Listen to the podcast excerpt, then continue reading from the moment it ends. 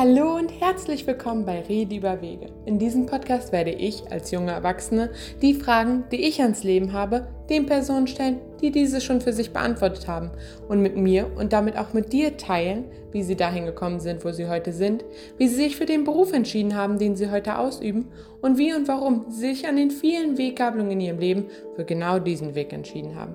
Mein Name ist Luise Marie. Ich freue mich, dass du heute mit dabei bist und los geht's.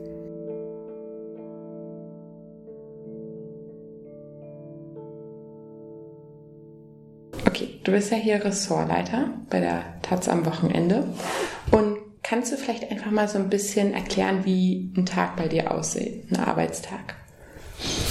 Also wir fangen ähm, morgens ähm, eigentlich um 9.45 Uhr an mit einer großen Konferenz hier im mhm. Haus. Das klingt recht spät, aber das ist das erste Mal, dass alle, die irgendwas zum Blatt beitragen wollen oder zur Planung beitragen wollen, zusammenkommen. Man hat sich natürlich vorher schon alleine oder in kleineren Gruppen Gedanken gemacht über die Weltlage, um die geht's mhm. ja eigentlich immer. Was man wie ins Blatt nehmen will, welche Zugänge man hat, welche Auswahl man treffen kann. Denn der Platz in einer Zeitung, und wir machen ja eine papierende Zeitung, ist ja beschränkt. Deswegen muss man mhm. sich überlegen, was man wo machen will. Und das wird da in der Konferenz um 9.45 Uhr zusammengeführt, dann wird mhm. darüber gesprochen. Und dann gehen alle auseinander und machen ihre Arbeit. Die einen recherchieren, die anderen gehen Texte durch, die bereits fertig sind, also redigieren und äh, geben die den Autorinnen und Autoren nochmal zurück. Andere produzieren Seiten, das heißt, da sind die Texte schon so gut wie fertig und müssen dann noch auf die Seite gebracht werden. Da muss eine Überschrift drüber, Bildunterschriften und so lauter Elemente. Mhm. Und ähm, das machen wir dann eigentlich bis äh, irgendwann nachmittags. Zwischendurch gibt's immer wieder irgendwelche Besprechungen, Zusammenkünfte, spontane äh, Ideenrunden, weil wir natürlich immer weiter gucken müssen, wie verändert sich die Lage, brauchen wir irgendwas Neues, stimmt das noch, was wir da machen, passt das noch äh, und so. Und das ist eigentlich ein ständiges Miteinanderreden, Nachdenken, Ausloten, Ausbaldovern, bis wir dann nachmittags, äh, abends nach Hause gehen. Mhm. Und was machst du da genau? Ich bin manchmal, ähm, komme ich mir vor wie so ein, so einer, der an so einem Flip Flipperautomaten steht und auf so Knöpfe drückt, um dass die Kugel immer weiter rollt. Mhm. Ähm, also bei der Taz arbeiten eigentlich alle recht autonom. Wir im Wochenendressort sind wir, haben wir uns aufgeteilt in verschiedene Zuständigkeitsgruppen. Mhm. Wir haben verschiedene Formate, das große Wochenendgespräch, die Sachkunde, wo man was lernen soll, die großen äh, Erzählformate, die wir haben, den Hausbesuch, wo wir Menschen zu Hause besuchen, die mhm. Genussseite und lauter solche Sachen. Und dafür sind jeweils ähm, ein bis zwei Personen zuständig. Äh, die ähm, kümmern sich darum, dass es immer genug ähm, Themen gibt und dass sie genug ähm, anleiern ja, ich versuche so ein bisschen die Übersicht zu behalten. Ich ähm, muss mich um das Personal kümmern. Da gibt's immer Gesprächs, immer mal Gesprächsbedarf oder Entscheidungen zu treffen. Ich muss ähm, auftreten, wenn ähm, es irgendwo vielleicht auch einen Konflikt gibt. Äh, muss dann vermitteln oder moderieren. Ich muss auch oft Sachen entscheiden. Also Kolleginnen und Kollegen zu mir kommen und äh, sich vielleicht in einer Sache unsicher sind und dann tauschen wir uns darüber aus. Ähm, so, manchmal schreibe ich auch selbst. Jetzt bin ich gerade dabei, ein Interview fertigzustellen, was ich mit der Intendantin der Berliner Philharmoniker geführt habe, über den Neustart nach der Corona-Pause. Ähm, aber das ist bei mir eher selten geworden. Ich bin mehr so ein Schreibtischmensch, äh, organisiere, gucke, dass der Laden läuft, dass die Stimmung auch ganz gut ist dazu. Mhm, okay. Was macht dir am meisten Spaß? Am meisten Spaß macht mir einerseits ähm, das Miteinander hier. Also wir sind äh, in der glücklichen Lage, dass wir ein tolles Ressort haben mit vielen verschiedenen Personen und Persönlichkeiten und mit denen zusammenzuarbeiten. Das macht sehr viel Spaß, mit denen darüber nachzudenken, wie jeweils die beste Taz am Wochenende aussehen kann. Mhm. Das ist so das Interne.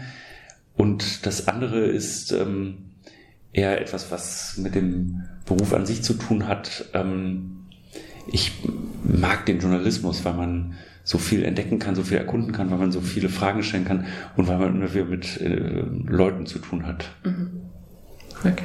Ich versuche ja so ein bisschen rauszufinden, wie und warum Leute dahin gekommen sind. Deswegen würde ich gern einmal zurückspringen ähm, in die Zeiten, die du Abitur, in der du Abitur gemacht hast. Kannst du dich daran erinnern, was damals so deine Pläne und Gedanken für die Zukunft waren? Ja, ich kann mich daran erinnern, dass ich da ziemlich ähm, so durchs Leben gestolpert bin. Also ich hatte gar nicht irgendwie fest vor, das und das zu machen. Dementsprechend hatte ich auch keinen Plan. Das hat mich aber nicht besonders äh, umgetrieben, das hat mich nicht besonders gestört. Ich ähm, habe immer gedacht, naja, irgendwas wird schon werden und ich mache irgendwas, was mich interessiert. Mhm. Okay.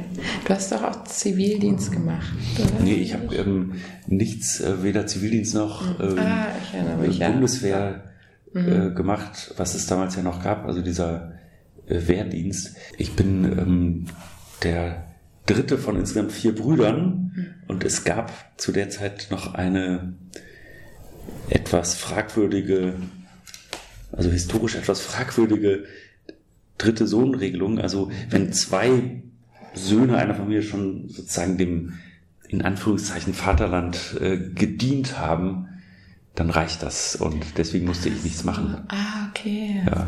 Deswegen konnte ich vielleicht auch ein bisschen rumstolpern. Aha, ja. Was hast du dann nach dem Abi gemacht? Nach dem ähm, Abi, also es hatte sich dann doch etwas herauskristallisiert. Mhm. Und zwar war ich ähm, eines Tages auf der Frankfurter Buchmesse. Mhm und fand diese Verlagswelt so toll.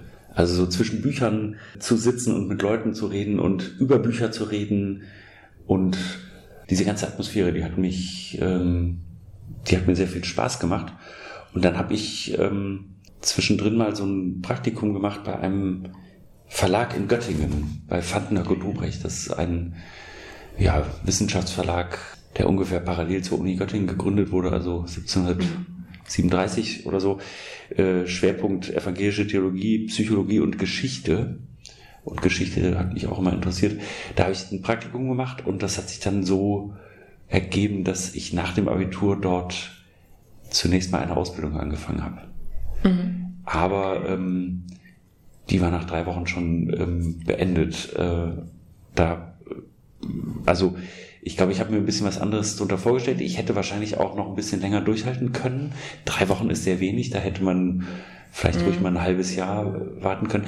Aber ich bin dann in dem Moment, ähm, habe ich gedacht, lieber jetzt beenden, als da hier noch rumwarten. Ich weiß es ja, dass es mir doch nicht so viel mhm. Spaß macht. Und dann habe ich es äh, nach drei Wochen gelassen. Ich habe mir schnell noch ähm, ein paar gute Bücher gekauft mit dem Verlagsrabatt, den ich da bekommen habe und bin dann okay. mit einer Tasche voller interessanter Bücher von Göttingen mhm. zurück nach Oldenburg gefahren, wo ich ja herkomme. Und das, äh, damit war dieses Kapitel abgeschlossen. Ich habe es hinterher manchmal ein bisschen bedauert, weil das ist schon immer noch ein Bereich, der mich interessiert. Mhm. Aber ich habe es eben nach drei Wochen abgebrochen und dann mhm. war es vorbei damit. Und dann musste ich natürlich neu überlegen. Und dann kam ein Freund von mir, den ich vom Basketball kannte in Oldenburg, und der hatte bei der dortigen Lokalzeitung, der berühmten Nordwestzeitung, so äh, als Freimitarbeiter gearbeitet, also in der Sportredaktion. Das hieß, äh, vor allem hat er sich um Basketball gekümmert und hat Spiele sich angeguckt oder hat mit Trainern nach den Spielen geredet, wie man das so macht im Lokalsportjournalismus um dann darüber so kleine Berichte anzufertigen. Und der ging weg aus Oldenburg, nämlich zum Studium, und der hat mich dann gefragt, ob ich nicht Lust hätte, das zu machen. Und so bin ich dann in diesen Journalismus gekommen und habe das dann eine ganze Zeit lang gemacht, bin also da in Sporthallen gewesen, habe aber auch so Lokaljournalismus gemacht, mhm. ähm, verschiedene Dinge und habe gemerkt, das macht Spaß. Äh, und habe das dann so äh, kontinuierlich weitergemacht. Mhm. Hast du schon immer gerne geschrieben oder hat sich das dann auch entwickelt mit dem Sport? Ich kann von mir nicht behaupten, dass ich schon als Kind oder Jugendlicher irgendwie immer gerne schreiben wollte. Mhm. Also ich habe Briefe an meine Großmutter geschrieben, liebe Großmutter, wie geht es dir? Mir geht es gut, so in diesem Stil. Mhm. Ähm, aber es ist nicht so, dass ich, äh, also ich kann nicht die Legende verbreiten, ich wollte immer schon Journalist werden oder so. Das äh, behaupten ja immer viele. Ja. Bei mir war es nicht so. Ich bin wirklich erst ähm, durch diese ähm, Zeit bei der Nordwestzeitung in der Sportredaktion und in der Lokalredaktion dazu gekommen, habe da gemerkt, das macht mir Spaß, habe allerdings auch so äh, erste blattmacherische Erfahrungen gesammelt bei der Erstellung unserer Abi-Zeitung 1993. Okay. So. Aber es ist eigentlich durch dieses, ähm, durch dieses Praktikum oder diese freie Mitarbeitertätigkeit erst so gekommen, dass ich diesen Beruf für mich entdeckt habe. War das dann relativ klar? dass dachtest du jetzt, das ist mein Ziel, ich möchte Journalist werden oder war das noch so ein bisschen schwammig? Ähm, Nee, ich glaube, das war dann relativ bald klar. Mhm. Ich, es gibt so ein Erlebnis, was ich damit verbinde, wo ich dachte, ah, vielleicht werde ich ja Journalist. Ähm, mhm. Und zwar hatte einer dieser Basketballtrainer bei uns zu Hause angerufen, weil er mir irgendwas erzählen wollte und mich nicht mhm. erreicht. Und dann hat er mich später nochmal angerufen, als ich wieder zu Hause war, und dann sagte er am Telefon, ah, dein Vater hat gesagt, du bist in der Redaktion. Da habe ich dich aber auch nicht erreicht. Und da habe ich gedacht, ah, du bist in der Redaktion, das klingt irgendwie gut. Mhm. So, dann bin ich ja jetzt vielleicht schon Journalist. Also das war so ja. die, die, ähm, das Gefühl, was ich da hatte. Und ähm, es hat sich dann auch so weiterentwickelt und verstetigt. Also ich bin, egal wo ich dann im Studium war, äh, habe ich versucht, ähm, bei dortigen Zeitungen irgendwie einen Fuß in die Tür zu kriegen ich erinnere mich noch lebhaft an meine Zeit an der Uni Bielefeld, wo ich Geschichte mhm. studiert habe und wo ich dann Kontakte geknüpft habe zur Neuen Westfälischen, das ist die dortige oder eine der beiden Lokalzeitungen dort, noch eine andere. Ähm, und die hatten nix, nur ähm, äh, Bedarf an Berichten über Männergesangsvereine. Mhm, okay. So, da habe ich natürlich sofort zugegriffen, als sie ähm, äh, diese Lokalredakteurin gefragt hat, ob ich mich mit Musik auskenne und vor allem auch mit Männerchören. Was ja eigentlich ziemlich kurios ist, denn wer kennt sich schon im Alter von 19, 20 Jahren oder wie alt ich da war, mit Männerchören aus. Mhm. Aber ich habe natürlich äh, Ja gesagt, weil ich das ja machen wollte. Und Journalismus ist ja auch immer so ein bisschen so ein anmaßender Beruf. Mhm. aber äh, ich habe das dann gemacht, aber auch nur zweimal, weil die dann mit meiner etwas, ähm, äh, wie soll ich sagen, ironischen Herangehensweise an das Leben der Männerchöre dort äh, nicht ganz so einverstanden waren. Aber immerhin, ich habe es gemacht und habe das dann aber auch weiterverfolgt, so äh, in anderen Städten, in denen ich war. Okay, noch kurz zurück zum Studium. Hast du dann nach dem Verlag, also der Ausbildung im Verlag, die dann nach drei Wochen vorbei war, bist du dann direkt danach studieren gegangen oder war das dann ähm, quasi noch eine Zeit in der NWZ, bevor es dann losging? Ich habe ähm, da so einige Monate ähm, dann freigearbeitet und auch nicht, äh, also eigentlich nur das gemacht. Ich war wie, okay. so, ein, wie so ein Lokalreporter dann. Das wurde mickrig bezahlt natürlich, ja, mit mhm. wenigen, ähm, damals sagte man ja noch Pfennig mhm. pro Zeile. Aber ich habe ja zu Hause gewohnt und so, insofern war das kein Problem. Ähm, und ähm, habe das gemacht dann bis ich 1994 im äh, Sommersemester nach Bielefeld gegangen bin, um dort zunächst Jura zu studieren, was ich dann aber auch äh, bald aufgegeben habe, um was anderes zu studieren, eben Geschichte. Wie kamst du auf Jura? Ja, das ist so eine Frage, die ich mir auch manchmal stelle. ja. ähm, wahrscheinlich war so der, äh, der Gedanke, es war auch ein bisschen so von meinem Vater vor allem, äh, glaube ich, angelegt, irgendwas machen, mit dem man auf jeden Fall was machen kann. Also mit Jura kann man ja, das ist, wenn es einen interessiert, ist es ein interessantes Fach, aber darüber hinaus ähm, äh, kann man eben auch zum Beispiel Rechtsanwalt werden oder Richter oder man kann auch irgendwas anderes machen, aber man hat eine fundierte Ausbildung. Und äh, das schwebte mir wahrscheinlich im Hinterkopf etwas herum. Ich fand es aber auch interessant. Also ich meine, äh, Jura regelt alles. Ähm, Jura berührt viele oder eben alle Bereiche. Ich finde auch diese Sprache, die Juristen haben, ganz interessant. Auch die, äh, so die historische Entwicklung, also Rechtsgeschichte und sowas. Rechtsphilosophie, da gibt es ja viele Aspekte. Und deswegen bin ich erstmal zum äh, Jurastudium gekommen. habe da aber auch äh, im ersten Semester gemerkt, das ist, das ist ja ähm, zwar alles interessant, aber die Leute, die hier sind, die wollen alle nur so schnurstracks zum Examen. Es gab so eine Freischussregelung, dann konnte man, wenn man acht Semester studiert und dann sein Staatsexamen machte, das erste, und durchfiel, dann hatte man noch eine zweite Chance. Deswegen wollten die sich alle so wahnsinnig beeilen. Und ich hatte nicht das Gefühl, dass man da sich so wirklich mit diesem Fach so beschäftigt, um das zu erkunden, mhm. sondern alles läuft darauf hinaus, dass man am Ende in dieses Repetitorium geht und dann sich das alles nochmal einpaukt, was man da lernen muss und was man fürs Staatsexamen braucht. Das war also nicht so meins und dann bin ich eben nach einem Semester ähm, zum Geschichtsstudium gewechselt und das war das, was ich eigentlich ja machen wollte. Mhm. So, und das habe ich dann auch gemacht. Okay. War das schwierig, nochmal zu wechseln? Also gefühlsmäßig? Ähm, ja, schon, weil ähm, also ich musste das ja auch ver vertreten sozusagen gegenüber meinen äh, Geldgebern, mhm. also ja. oder ja.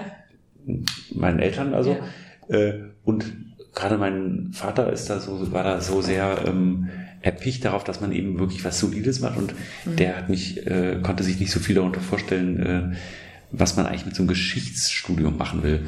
Mhm. Äh, also es musste, da musste ich schon argumentieren. Und ich habe mich dann irgendwann, ähm, habe ich mich dann so darauf verlegt zu sagen, äh, auf die Frage, was kann man denn damit machen oder was willst du denn damit machen, habe ich immer darauf geantwortet, naja, so, ähm, also Helmut Kohl hat auch Geschichte studiert, der ist Bundeskanzler geworden. Also man kann schon vieles damit machen, ganz offenbar. Äh, das war natürlich etwas flapsig, aber ähm, so richtig erklären, was ich wirklich damit machen will, das konnte ich nicht. Aber es war gut, äh, das zu machen, weil es mich interessiert hat und ähm, das finde ich ist auch etwas, was ich Leuten immer mit auf den Weg geben würde, mhm. etwas zu studieren, was man, für was man sich wirklich interessiert und nicht, weil man das, weil das vielleicht vernünftig ist oder so. Mhm. Ja. War das beides in Bielefeld oder bist du nochmal umgezogen? Ne, das ähm, ähm, Jurastudium war in Bielefeld, da hatte mich die ZVS äh, hingelost sozusagen, ah, okay. also die Zentralstelle ja. zur Vergabe von Studienplätzen. Mhm. Ich hatte mir auch verschiedene andere Unis angeguckt, ähm, aber bin dann nach Bielefeld und die Stadt sagte mir erstmal nichts. Äh, das ist ja so eine Riesenuni da, äh, so ein Baukörper, wo alles stattfindet, was ich irgendwie ganz gut fand. Äh, die Stadt ist nicht so nichtssagend, wie es immer heißt. Äh, schon ganz interessante Sachen auch, Kultur auch und so. Und dann bin ich, als ich gewechselt habe von Jura auf Geschichtswissenschaften, bin ich da auch zunächst mal geblieben und habe mein Grundstudium, wie man das damals nannte, mhm. absolviert, also zwei Jahre lang und bin dann von Bielefeld weggegangen. Mhm. Hat dir das Geschichtsstudium von Anfang an Spaß gemacht? Ja, also ähm, nun war das ja in Bielefeld auch etwas Besonderes. Äh, also so eine moderne Geschichtswissenschaft, das nannte sich da eigentlich auch historische Sozialwissenschaft. Also äh, das war ja so die, der, der Gedanke, so eine theoriegeleitete ähm, Geschichtswissenschaft zu machen. Man war weggekommen von diesem alten Bild der deutschen Geschichtswissenschaft, also dass man äh, davon ausgeht, Männer machen Geschichte. So, mhm. das war ja früher so, äh, also so Geschichte der der Herrschenden hat man aufgeschrieben und so. Und in Bielefeld widmet man sich eben auch Sozialstrukturen mhm. der Gesellschaft äh, und äh, zog verschiedene Theoriemodelle zu Rate. Max Weber spielte da eine große Rolle und so. Und das fand ich sehr interessant. Ähm, und das hat Spaß gemacht. Es waren ideale Bedingungen da an dieser Uni, dieser große Bau, wo man so interdisziplinär arbeiten konnte. Die, Uni, die Bibliothek hatte bis tief in die Nacht geöffnet, auch am Wochenende und so. Das war schon ziemlich gut und die, die Leute, die da waren, die wollten auch alle wirklich Geschichte studieren. Das war, ein, mhm. war wirklich ein gutes ja. Umfeld. Also das hat Spaß gemacht und gute, gute Professoren, Professorinnen, mhm. äh, die einfach auch Lust hatten. Das war, also das war gut. Das war ein guter Anfang, weswegen ich dann wahrscheinlich auch dabei geblieben bin. Mhm. Und in der Zeit hast du dann auch ähm, weitergeschrieben, meintest du? Ja, das war also äh, dieser etwas kuriose Versuch bei der Neuen Westfälischen, mhm. ähm, da unterzukommen mit diesen Männergesangsvereinen. Mhm, ja. Ich glaube, zwei Berichte habe ich dann geschrieben. Also das war wirklich ein bisschen. Dann habe ich aber auch noch ab und zu für die Nordwestzeitung so Sportberichte gemacht Äh, die Oldenburger Basketballer, die haben dann auch mal in Paderborn gespielt und Paderborn ist in der Nähe von Bielefeld, bin ich also nach Paderborn gefahren, habe dann da berichtet. Mhm. Und ich habe, was auch äh, mir so einen Schub gegeben hat, äh, Kontakt geknüpft nach äh, Essen an die mhm. Uni dort. Dort gab es äh, einen FAZ-Journalisten, einen sehr prägenden Feuilleton-Journalisten von der FAZ, Dirk Schümer. Der ist nicht mehr bei der FAZ, aber damals war er da wirklich eine wichtige Figur. Mhm. Und der hat so ein Seminar angeboten, literarisches Schreiben.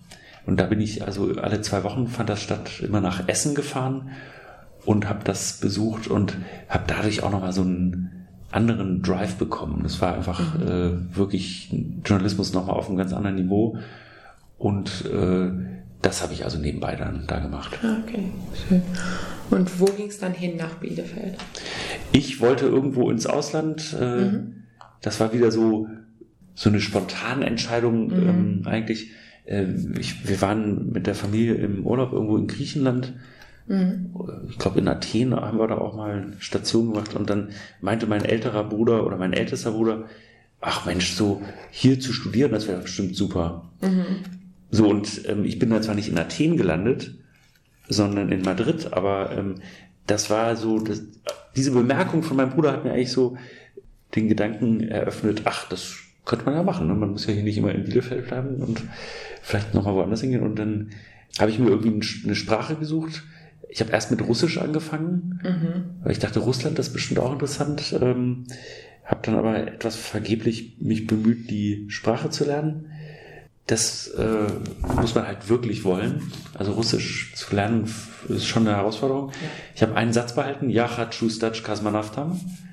Ja. Das heißt? Ich möchte gerne Kosmonaut werden. Okay, hm? richtig. Ja, ähm, aber das habe ich dann aufgegeben, äh, Russisch und bin zu Spanisch gewechselt, weil ich mhm. das äh, dann auch dachte, ach Spanisch. Ich hatte also wirklich gar keine Beziehung zu Spanien, noch nie da gewesen.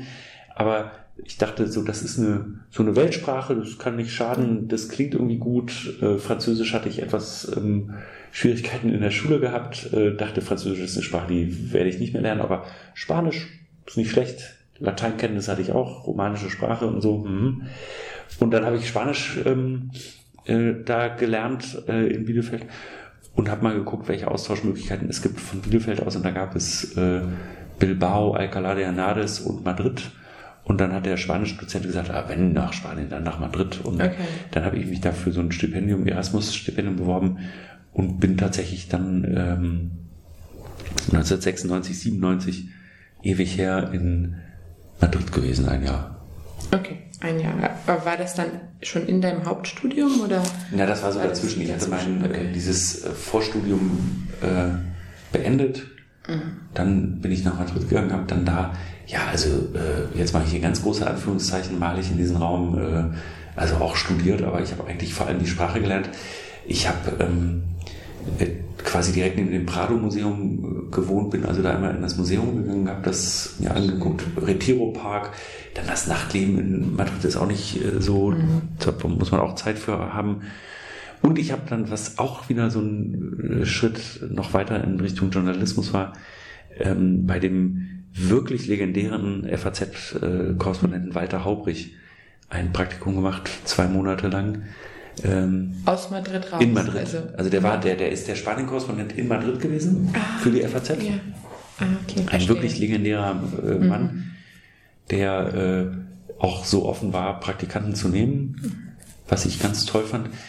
Und das habe ich da gemacht und dann war äh, nochmal klarer, dass ich das unbedingt weiter verfolgen will. Also ich wollte gerade fragen, inwiefern die Zeit prägend war, aber das, das antwortet.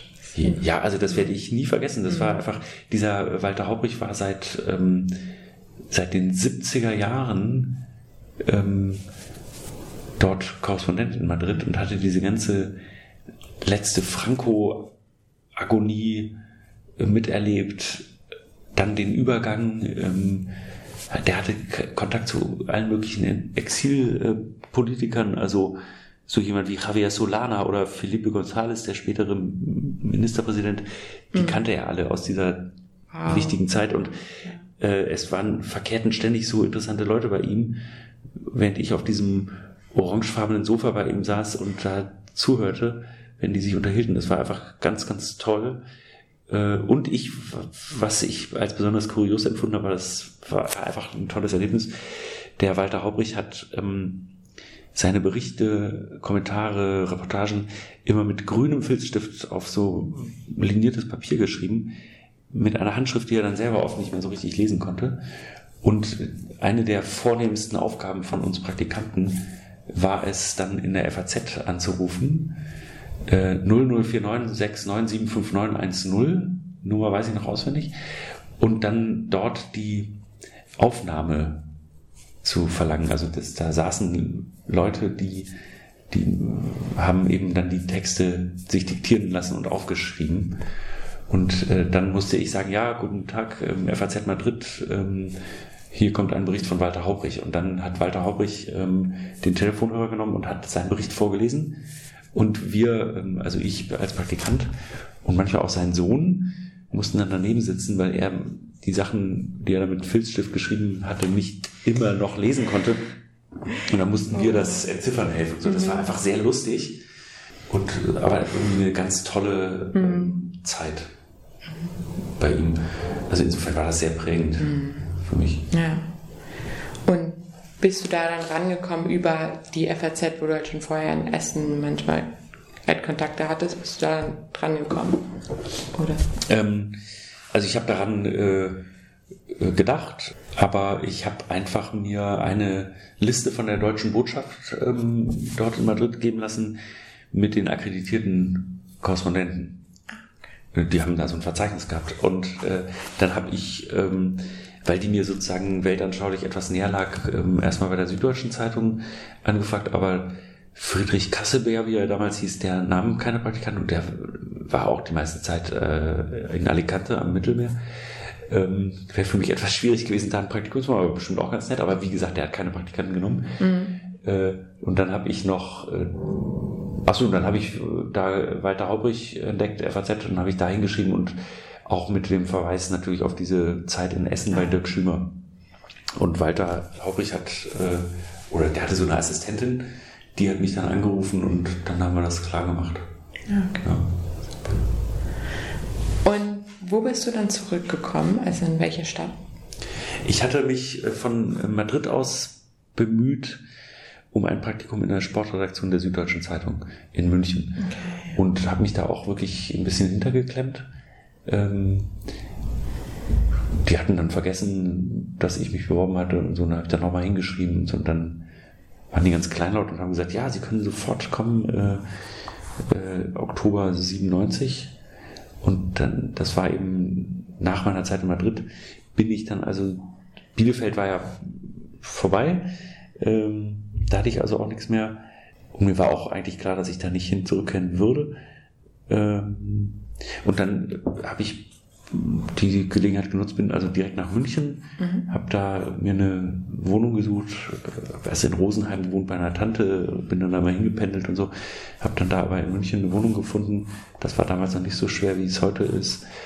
Mm, und habe dann eben dieses Praktikum in der Sportredaktion da in der Süddeutschen Zeitung gemacht. Äh, Sportredaktion ist immer so ein gutes Einfallstor, weil man da äh, ziemlich viel machen kann. Aber es ist halt nicht so ganz so ernst. Also es ist natürlich auf eine gewisse Art sehr ernst, aber es ist eben nicht ganz so äh, staatstragend ernst wie ähm, Politikjournalismus. Mhm. Und man kann da einfach wahnsinnig viel ausprobieren. Und die, der Sportteil der Süddeutschen Zeitung war damals und ist es ja immer noch wirklich ein, eine Talentschmiede und ähm, mit sehr vielen tollen Leuten, die daraus hervorgegangen sind. Und da wollte ich also hin und das hat geklappt, das habe ich dann gemacht und das war einfach eine super Zeit äh, mit sehr netten, äh, vor allem Kollegen. Sportjournalismus ist äh, damals noch mehr als heute so eine männliche Domäne gewesen, aber es gab auch ein paar Kolleginnen, auch diverse Praktikanten und Praktikantinnen und wir hatten einfach, wir haben uns super verstanden. Wir wohnten auch in München alle recht nah beieinander. Also das war äh, auf ganzer Linie hat das sehr viel Spaß gemacht und ähm, man konnte eben auch sehr viel machen. Also so äh, Lokalsport. Es gab so eine, in München gibt es so eine ähm, Sportseite München, mhm. Münchner Sport. Äh, da haben wir viel gemacht.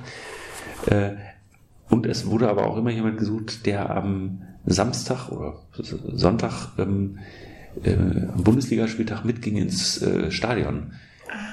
Also entweder FC Bayern oder die 60er. Die mhm. waren damals äh, ja auch in der ersten Bundesliga. Mhm.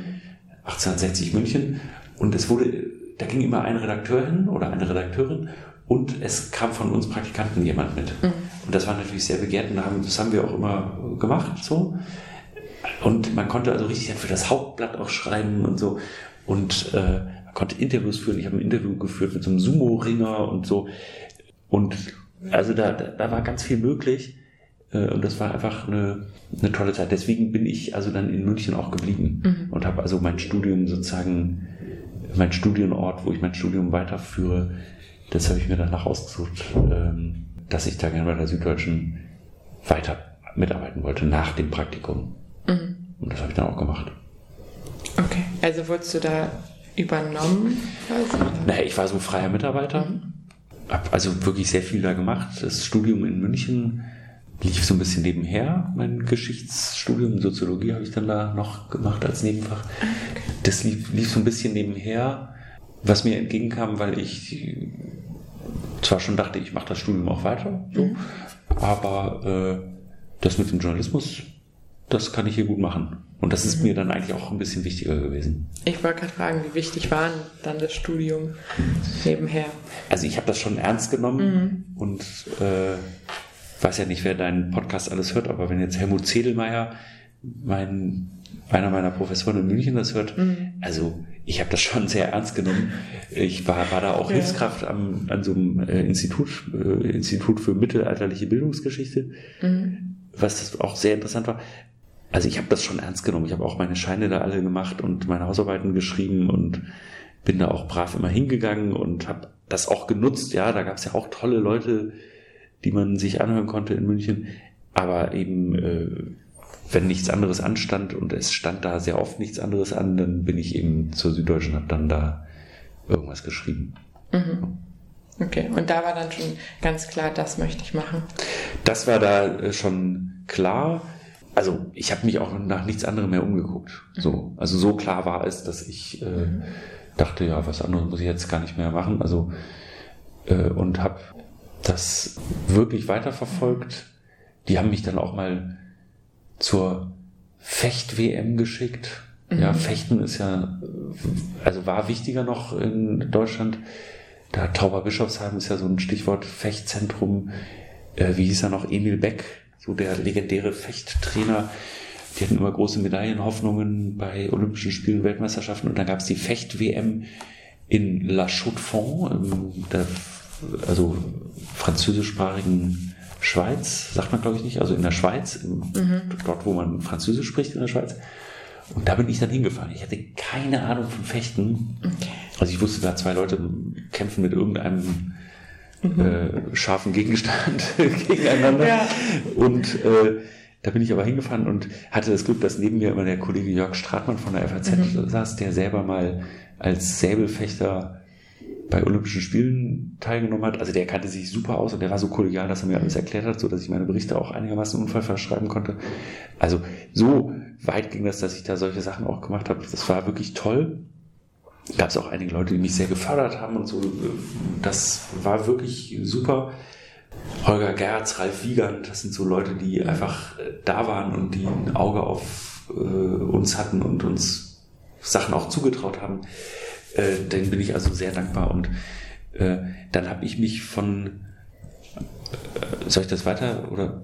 Ja, also äh, das war wahrscheinlich ist ja die nächste Frage, was ich dann gemacht habe. Und ich habe dann eben von ja. ich habe dann eben von München aus äh, mich auf der Henry-Nannen-Schule beworben ja. in Hamburg, also die Journalistenschule von Gruner und Jahr.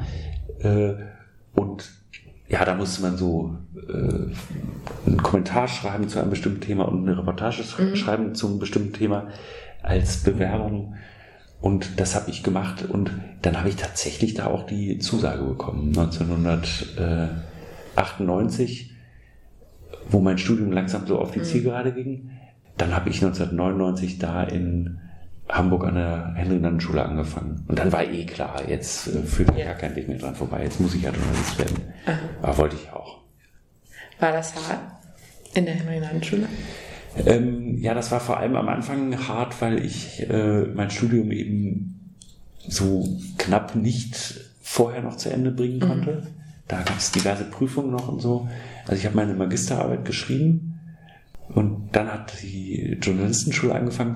Dann habe ich gedacht, naja gut, irgendwie wird das schon klappen. Bin, bin äh, zu so einem Prüfungstermin nach München gefahren.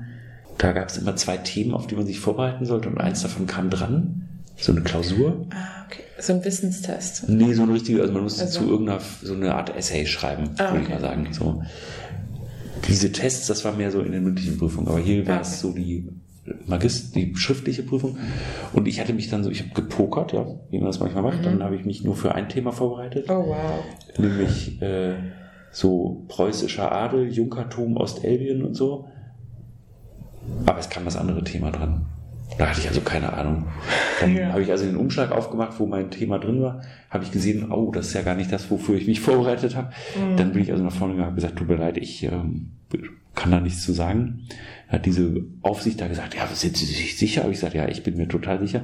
Und dann bin ich also nach äh, Hamburg zurück äh, und habe dann musste dann sehr dafür kämpfen, dass ich nach der Journalistenschule alles andere hätte keinen Zweck gehabt meine Prüfung dann auch machen kann. Das hat die Uni München mir dann generöserweise auch ermöglicht, so dass ich dann das Studium nach der Journalistenschule noch äh, vollenden konnte, was ich auch gemacht habe.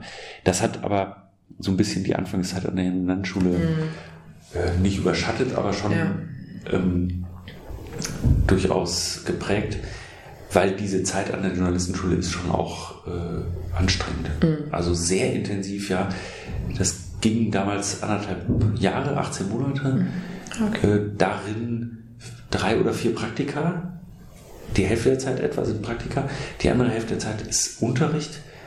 Und dann abends ständig irgendwelche Gäste, mit denen man sich noch unterhalten konnte. Sehr interessante Leute, wirklich so äh, kluge Journalistinnen und Journalisten, die da eingeladen wurden. Also das war schon immer toll, aber wirklich äh, auch sehr, sehr äh, intensiv, das muss man schon äh, sagen. Aber es war eine gute Zeit. Also das war, äh, hat mir nochmal so richtig so einen äh, Schub gegeben in den Journalismus und mit den Praktika auch, die ich gemacht habe. Das war eine, eine ganz wichtige Zeit. War der Konkurrenzkampf groß oder war der vor allem bei den Bewerbungen groß und dann danach hat jeder so sein eigenes Ding irgendwie gemacht? Also es gab damals, ähm, wurden Personen ausgewählt für zwei Lehrgänge, Lehrgang, so heißt das an der Landschule, mit jeweils 18 Personen, also sech- 36 wurden ausgewählt und Bewerbungen gab es weit über 2000. Also das war schon, ähm, da war schon ein großer Druck. Ja. Und nach dem ersten Bewerbungsverfahren wurde also ausgesiebt und dann wurden eben 100 Bewerberinnen und Bewerber eingeladen nach Hamburg.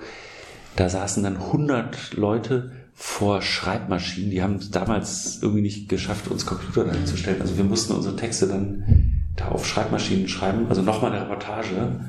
Äh, Und da war also ein unglaubliches Geklicker und Geklacker in diesem äh, Raum. Es war so ein Saal von einem Hotel.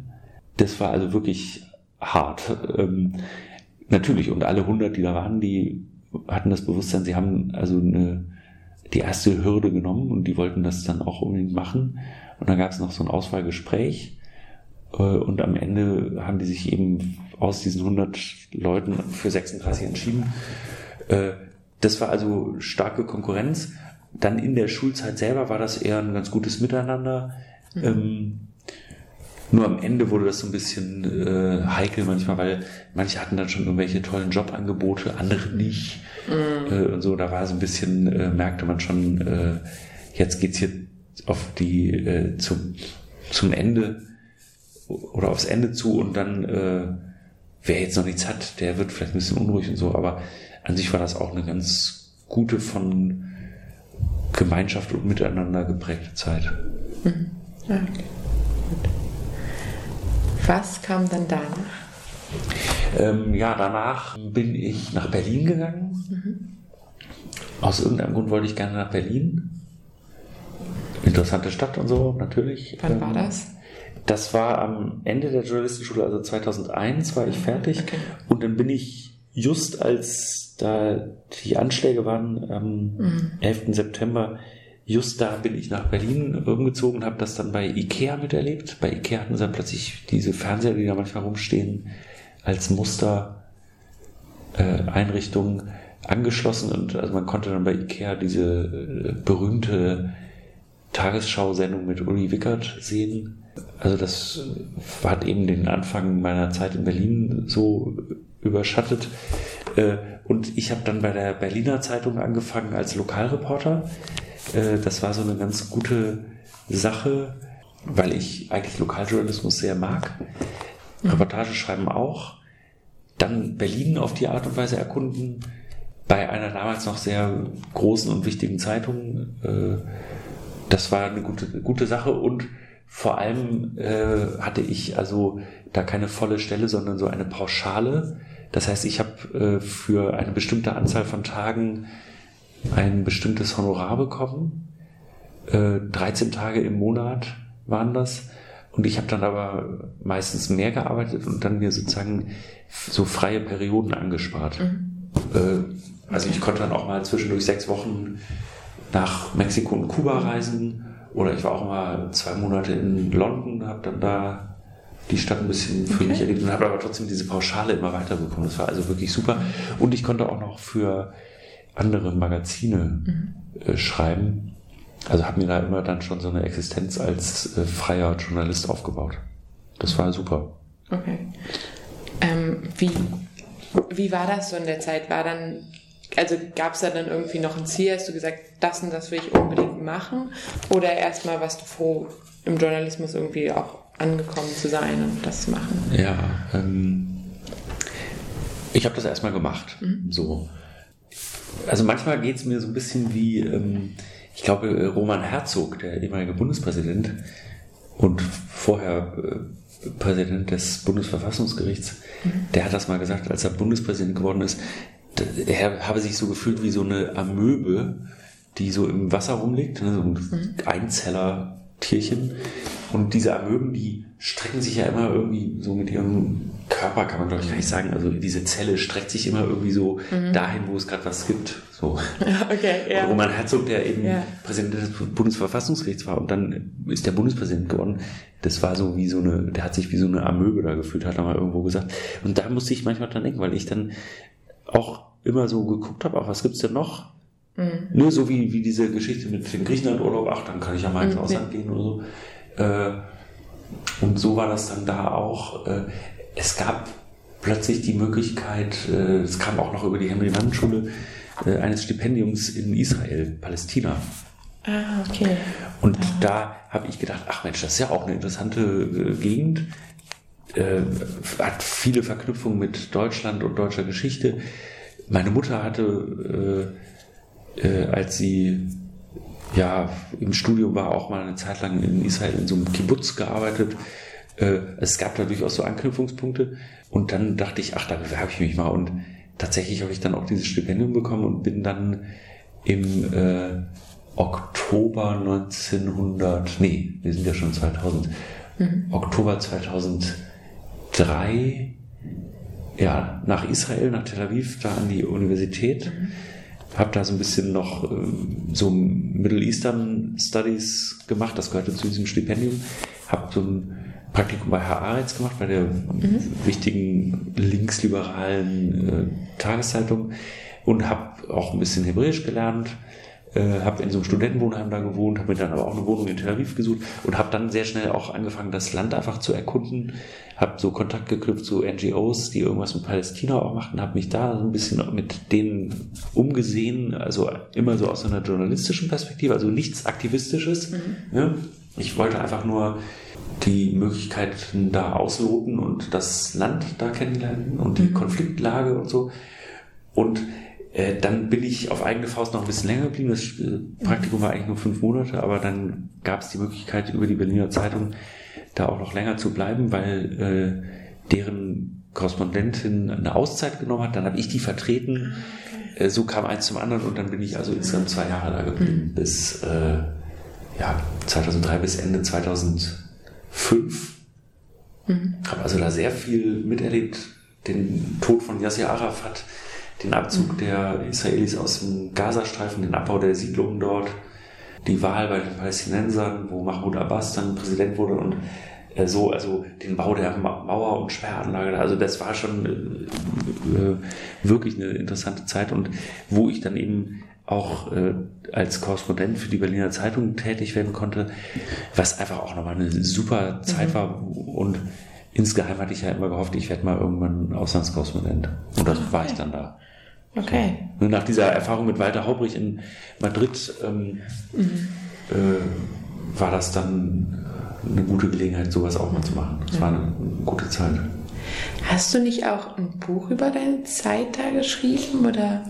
Ja, es gab relativ wenig aktuelle Sachen. Mhm. Äh, es war ja so die Zeit der zweiten Intifada, die ich dann auch noch teilweise miterlebt habe. Also diese Zeit der Anschläge, äh, Selbstmordattentate in mhm. Bussen und so weiter, also ganz fürchterlich. Äh, mhm. Und es gab über diese Zeit äh, oder aus dieser Zeit heraus mhm. relativ wenig aktuelle Sachbücher. Und als ich da gerade in meiner Wohnung, ich wohnte inzwischen in Ramallah, also ich habe nach einem Jahr Tel Aviv, äh, habe ich gedacht, jetzt gehe ich auch mal nach Ramallah, um das auch ein bisschen besser kennenzulernen. Äh, da saß ich also in meiner Wohnung in Ramallah und wollte gerade mit einem Freund, der zu Besuch war, Richtung äh, Rotes Meer fahren, also nach Elat. Und da klingelte das Telefon, da war jemand vom Herder Verlag dran und der hat dann mir da rundheraus angeboten, ob ich nicht Lust hätte, so ein Buch zu schreiben, so ein aktuelles äh, Buch da zur Lage. Ähm, die hatten so eine Reihe Schauplatz äh, und da ähm, habe ich dann gesagt, ja, ich muss mal eben zum Roten Meer fahren.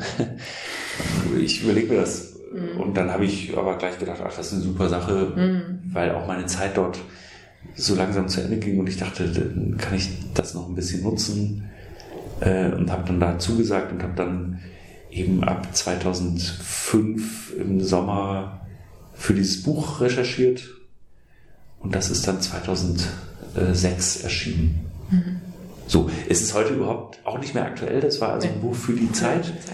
Ja. äh, so dieser ähm, Übergang von der zweiten Intifada in diese Zeit der, äh, also eine neue Zeit mit, mit einem neuen palästinensischen Anführer.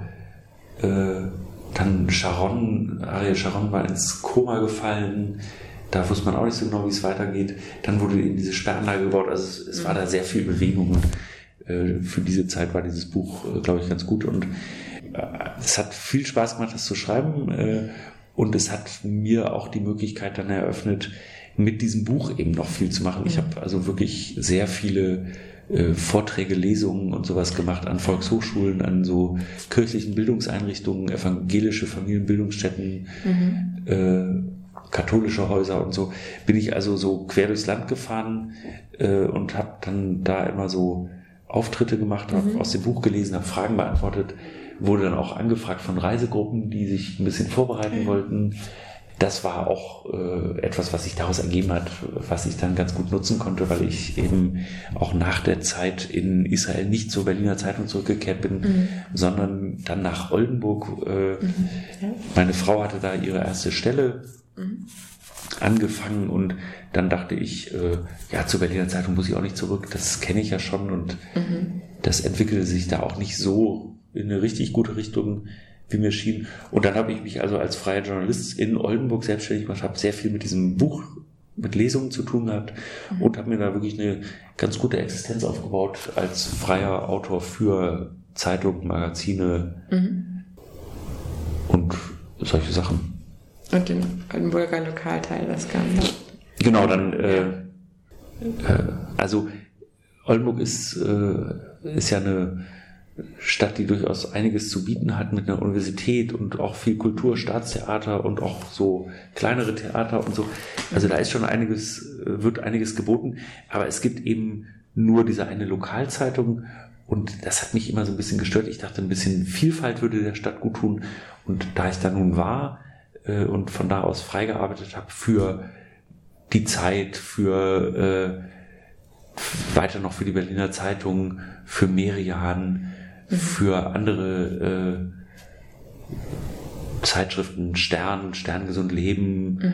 und, und, und. Ähm, äh, wollte ich aber auch ganz gerne da irgendwas machen mit dem Journalismus, der mir wichtig ist. Äh, habe also auch Kontakte zur Taz geknüpft, Taz Nord in Bremen, habe für die viel geschrieben, auch über Oldenburg und Niedersachsen und habe dann aber noch wirklich äh, was Neues gemacht äh, und eben den Lo Oldenburger Lokalteil gegründet, ein Online-Magazin für Oldenburg, mhm. aus Oldenburg, für Oldenburg. Aber für Oldenburg klingt so ein bisschen nach äh, PR, so äh, ich schreibe euch hier Oldenburg schön. Mhm. Das war nicht das, was wir machen wollten. Wir waren zu fünft. Dann, ich habe also mehrere Leute zusammengetrommelt, die, die das auch wollten, was ich wollte. Und wir haben also wirklich richtig journalistisches Magazin gemacht, was also der, der Medienvielfalt etwas aufgeholfen hat. Wir haben uns die wichtigen Themen der Stadt vorgenommen und haben versucht, da Akzente zu setzen. Wir haben kritischen Journalismus gemacht. Wir fanden nicht immer alles gut.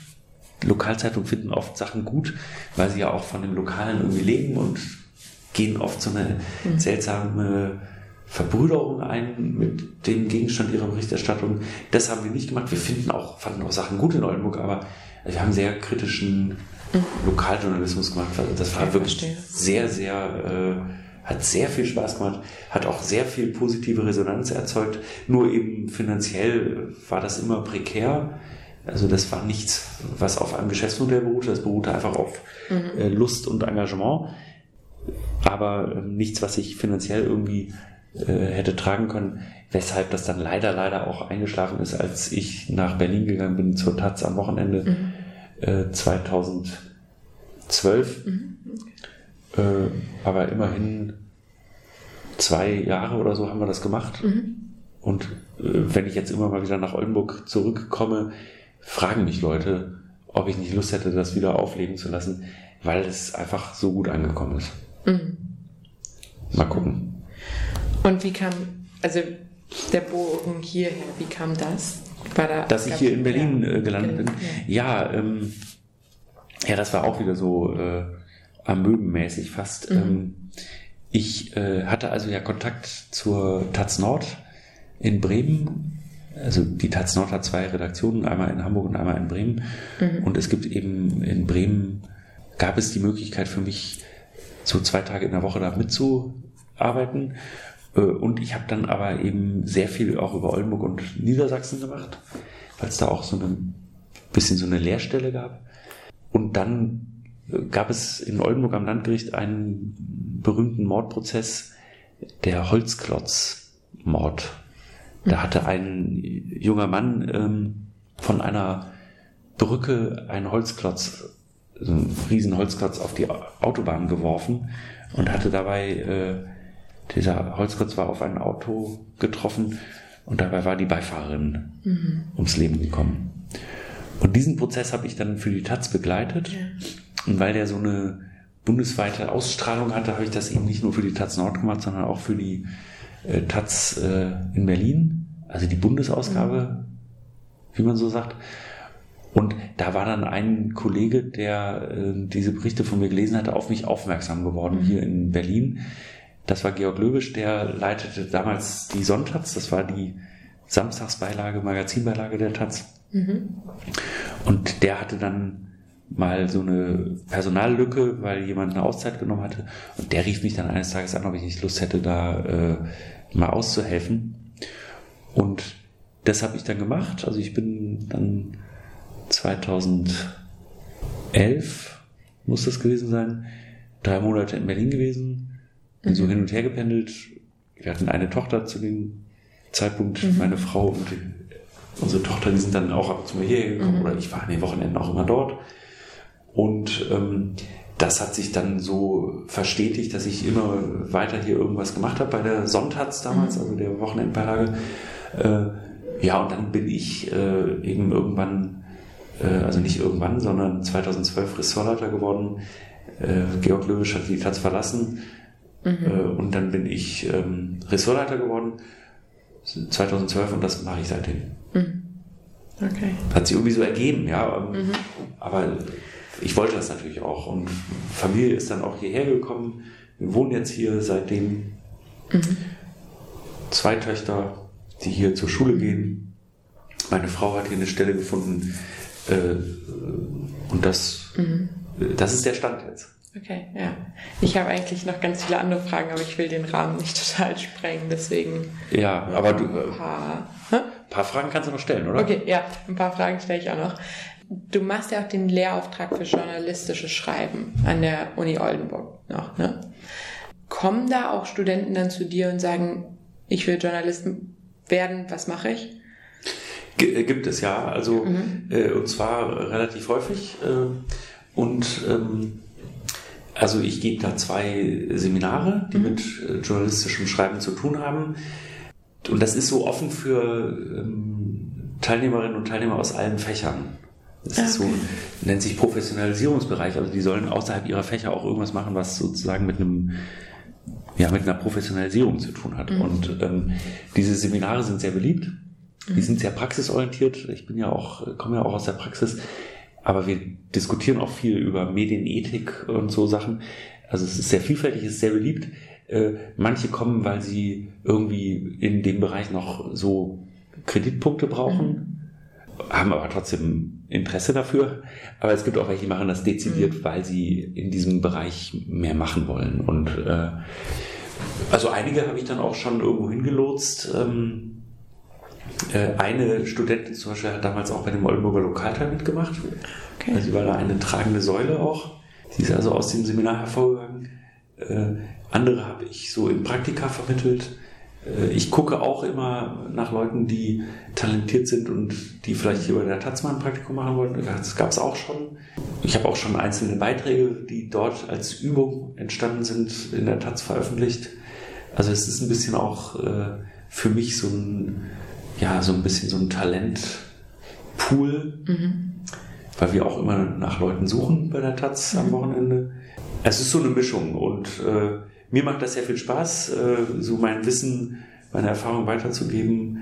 Äh, das sind so Blogseminare, die ich da mache, wird, da wird sehr viel geschrieben, sehr viel auch über Texte, die geschrieben werden, geredet, wird auch viel gelesen und darüber geredet. Also es ein sehr lebendiges, äh, kreatives Miteinander da. Das ist immer ganz schön. Mhm.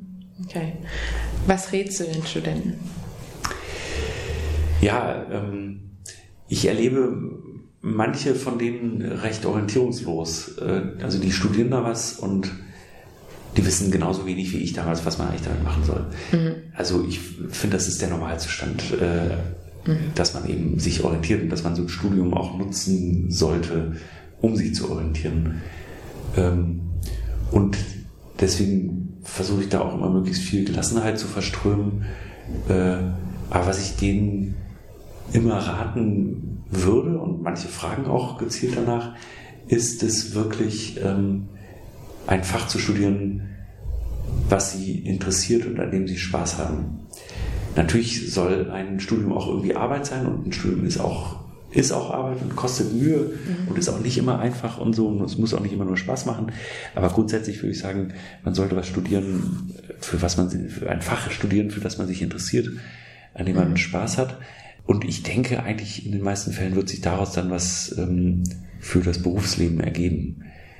Und denen, die Journalismus machen wollen, denen rate ich eigentlich genau dasselbe ich würde immer den klassischen Weg beschreiten, macht was, was euch interessiert, also studiert was, was euch interessiert, guckt euch viel um, habt auch keine Sorge, mal ein Studienfach zu wechseln. Das führt immer dazu, dass man Erfahrungen anhäuft und Erfahrungen sind immer gut. Äh, und wer dann in den Journalismus will, der sollte nicht irgendwie Medienwissenschaften oder Medienkunde oder äh, Journalistik oder sowas unbedingt studieren, sondern der sollte das Fach studieren, was ihn interessiert und danach noch äh, entweder das klassische Volontariat machen oder eben auf eine Journalistenschule gehen. Das sind eigentlich die besten Wege in den Journalismus. Mhm. Und ich würde auch immer noch für diesen Beruf werben, auch wenn die Medien in, in so einem Krisenmodus sind, weil Auflagenzahlen zurückgehen und so weiter. Aber es ist immer noch ein Beruf, der wichtig ist, der bleibt auch wichtig ist auch ein Beruf, den es äh, immer geben wird. Also es wird ja nicht nur, weil es irgendwann kein Papier mehr gibt, kein Journalismus mehr gibt. Ja. Man sieht ja auch die äh, Zugriffsraten auf äh, Online-Medien, auch bei uns taz.de, Zeit Online, Spiegel und so, die Zugriffsraten steigen ja überall, gerade auch in diesen unruhigen Zeiten mit Corona und Rechtspopulisten. Da merkt man einfach, wie das die Menschen interessiert und wie sie da auch äh, Einschätzungen, Reportagen, Kommentare, Interviews, Hintergründe haben wollen. Und das bekommt man von Medien. Und deswegen ist es immer noch ein Beruf, zu dem ich jederzeit raten würde. Mhm. Wer Lust drauf hat. So, mhm. ja. ja. Würdest du sagen, ähm, in deiner beruflichen Erfahrung war es Glück oder harte Arbeit? Immer ja, im Journalismus erfolgreich zu sein, sag ich mal. Ähm, ja, also das ist natürlich auch Arbeit gewesen, also mhm. so ähm, diesen Weg zu machen, dabei zu bleiben, die Journalistenschule da erstmal unterzukommen, äh, dann das auch zu absolvieren, ähm, immer so dran zu bleiben auch und so. Das ist schon eine harte Arbeit, aber ich hatte auch wirklich viel Glück, dass ich da so an die richtigen Leute geraten bin. Also eben Walter Haubrich, das hat mir so einen Wahnsinnsschub gegeben, das Praktikum bei dem, dann bei der Süddeutschen, was ich schon gesagt habe, Holger Gerz, Ralf Wieland, beim, bei einem Praktikum beim Zeitleben, das war so ein äh, Vorläufer vom Zeitmagazin. Heike Faller war da eine Redakteurin, ist da auch noch Redakteurin, die mich auch sehr geprägt hat und gefördert hat. Äh, ich bin einfach da auch wirklich an, an wichtige Leute geraten und ja, dann Georg Löwisch, der mich da irgendwann mal angerufen hat, weil er einen Bericht von mir gelesen hat, äh, der mich hier zur Taz gelotst hat. Da war auch viel Glück dabei. Mhm. Bin ich auch dankbar für. Ja.